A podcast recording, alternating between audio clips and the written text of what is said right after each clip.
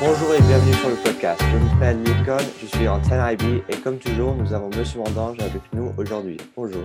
Salut Lincoln, tu vas bien? Oui, je vais, je vais bien et vous? Bah, Très très bien. Plus de deux jours avant les vacances et je vais pas te mentir, celles-là, je les attends avec impatience. On est, on est presque là. Donc, uh, today we also have Mr. McClanahan, Bonjour. English and history teacher here at Lila. Uh, Mhm. He will be talking about his experience here at Lila so far and his previous years before coming to the school. So, thank you for coming. Yeah, merci bien. Bien- Bienvenue Brad. Merci. Je suis content d'être ici. yeah, uh, thank you for coming. Merci pour venir.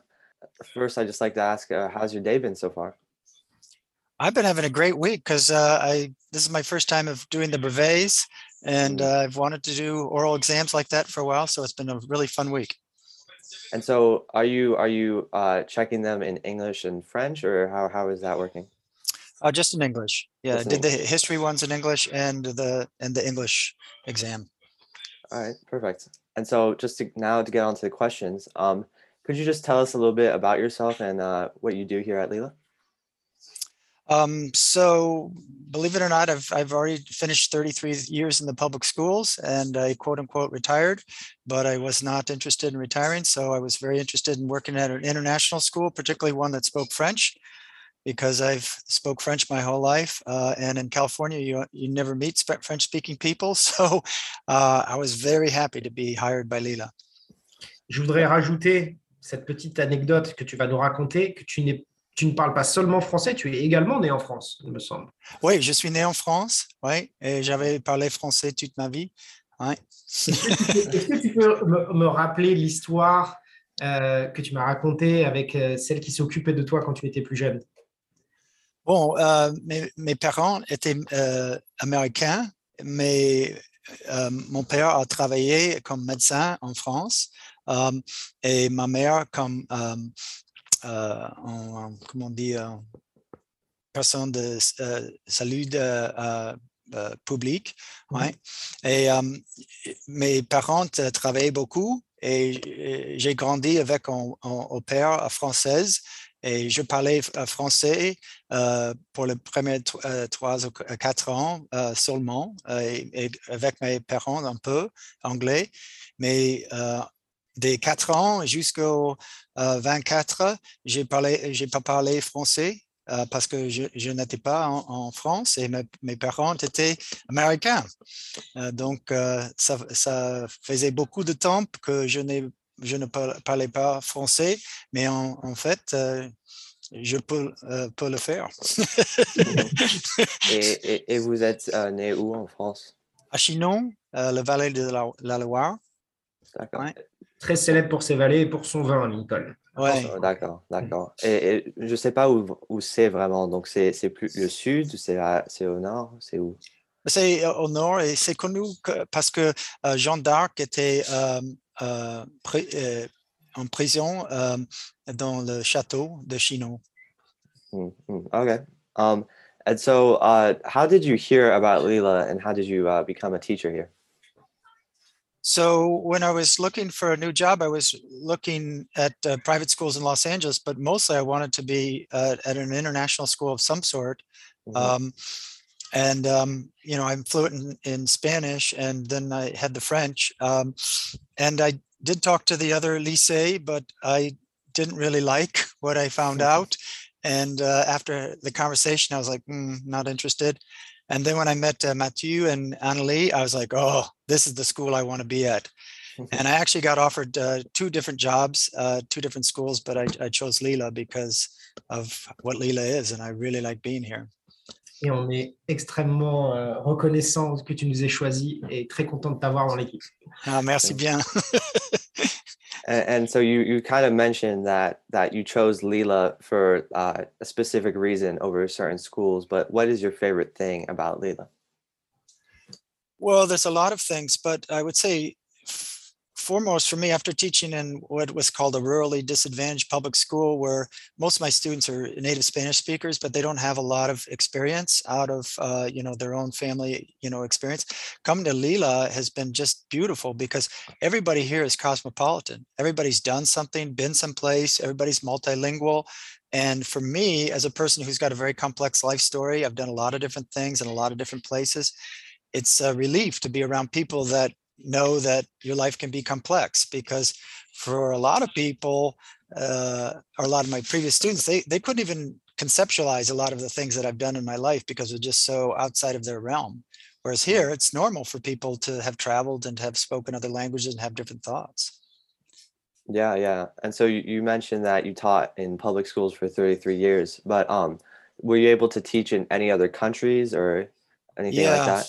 So I was I was very lucky. Um, I got a Fulbright uh, grant, which I don't know if you know. It's an honorary grant that the federal government does, and um, there's about ten thousand people that apply a year, and they give about sixty out in education. And I was fortunate enough to get one to go to England for a year, and so um, I went to Sheffield, England, and taught there. And then the teacher from Sheffield, England, whose position I took, um, came to the United States, and we both taught in each other's school for a year and lived in each other's houses and that was through the Fulbright program.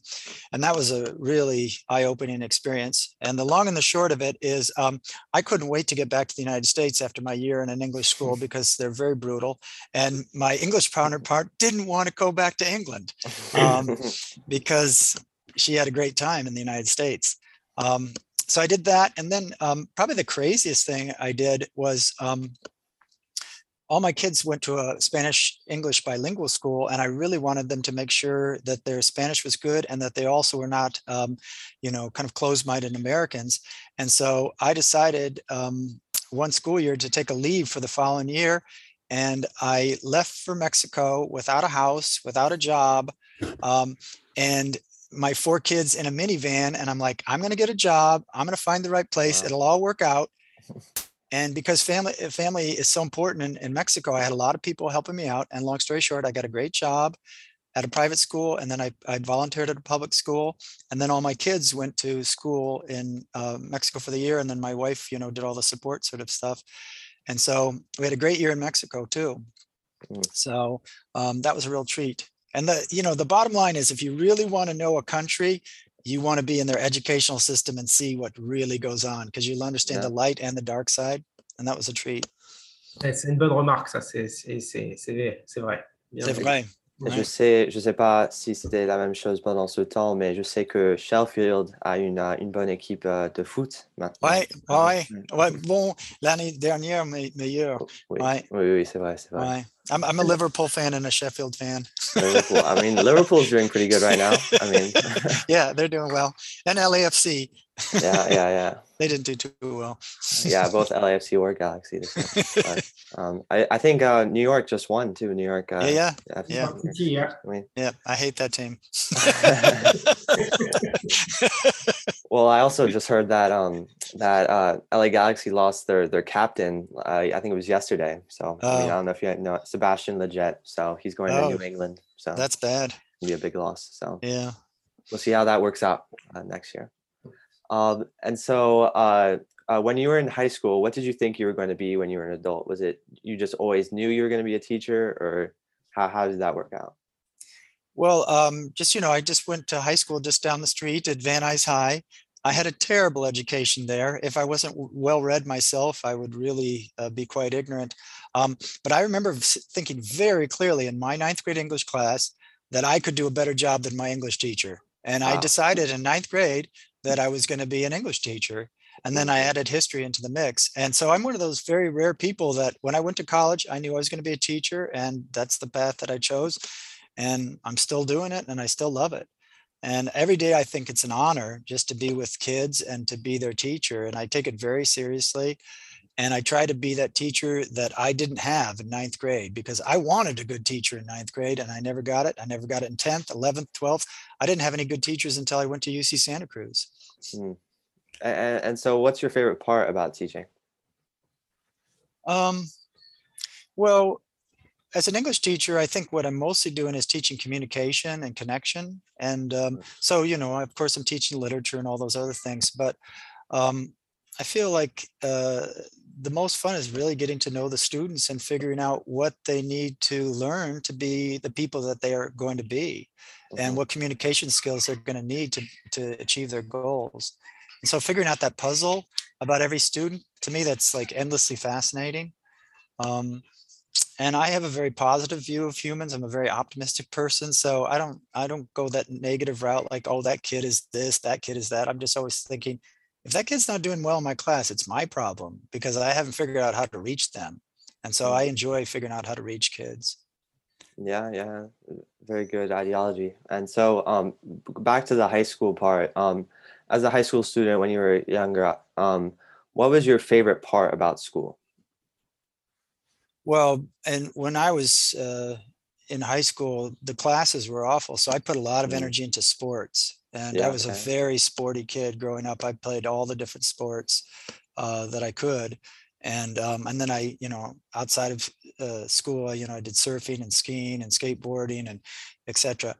So I I think if it hadn't been for sports, I don't know if I would have finished. Uh, I probably would have taken the, the GED and gone to college early or something like that. Uh, And what's your what's your favorite sport? Oh, wow. Well, I'm still surfing. I'm still skiing. Um, my summertime passion is backpacking. I've been uh, trying to finish the Pacific Crest Trail. I've gone seven years and I've done 1,600 miles so hard so far. Wow. Um, so those are the ones that I do now. Um, back in the day, I I loved them all. I was really into basketball. I was really into track. I thought I was going to go to the Olympics in the high jump when I was about 14 years old. That never happened, of course. Um, I even played hockey, um, and uh, you know, I played soccer.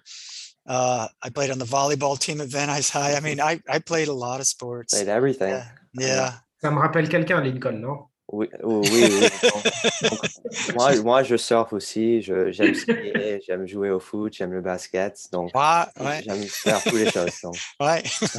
C'est bien. Um, and so, uh, uh, well, I have a question. You said you like basketball, but not. So you're in you're in Los Angeles, right? So there's two basketball teams. Yeah, What- What right. is your, what is your team? It would be the Lakers. I'm sorry, Clipper fan. Sorry. I'm a Clipper fan, man. I'm sorry. Alors, I c'est know we have a lot. c'est quoi la raison pour laquelle tu choisis, toi qui viens d'arriver dans la ville, tu choisis les Lakers les Clippers Yeah. Explique-moi. Well, th- when I was growing up, the Clippers were not a thing. So Mm. I can't remember when the Clippers started, but it was, uh, you know, I, uh, C'est il n'y a pas longtemps, je crois. yeah, it well, first they were in San Diego. San Diego, et They were in San Diego, and then they moved to Los Angeles. yeah. So Oh. the traditional LA teams, those are the teams that I liked. Yeah, yeah. And then now the the Staples Center is uh, being changed. Their name their name is being changed. I heard, Right. uh, Crypto.com. Crypto. Yeah. Crypto.com. Right? Yeah. Then uh, Clippers are also getting a new stadium in Inglewood, I believe. So Okay. Um, and so uh, you mentioned you like to you like to play whatever sports and all that. But uh, my final question to you is, what do you like to do in your free time now? Um, I'm very much a family person. Um, Mhm. I have four kids of my own. I have three uh, godsons. Over the years, we've had uh, five exchange students live with us, Wow. and um, my wife and I uh, really just like helping people out, and so we do a lot of you know people-centered activities and people-focused activities. Um, and uh, that's probably my main joy is just being with people and um, help helping them out in whatever way I can. It's amazing. Um, Monsieur Mondange, est-ce que vous avez d'autres questions? Non, moi je voudrais remercier Brad d'être venu euh, sur ce podcast se présenter et de nous avoir rejoints. J'espère vraiment qu'il va rester avec nous le plus longtemps possible parce que c'est Oui. euh, c'est non seulement un super prof, mais c'est quelqu'un de très très bien dans notre communauté. Donc, merci et bienvenue Brad. Oh, Thank you so merci. much for coming. Ouais, c'est un plaisir. Love to have you on again. So just just to talk about anything. Il a la Uh, plus belle collection de chemises de tous les professeurs. Oui, oui, j'ai vu, j'ai vu. Oui, merci. All right. Well, thank you so much for coming on, and uh, maybe we'll get you on another time. So yeah. you. Well, thank you for having me, and for the people that are listening, thank you for listening. I, um, I know podcasts are becoming more and more popular. yeah, yeah. Thank you. All right. Bye bye.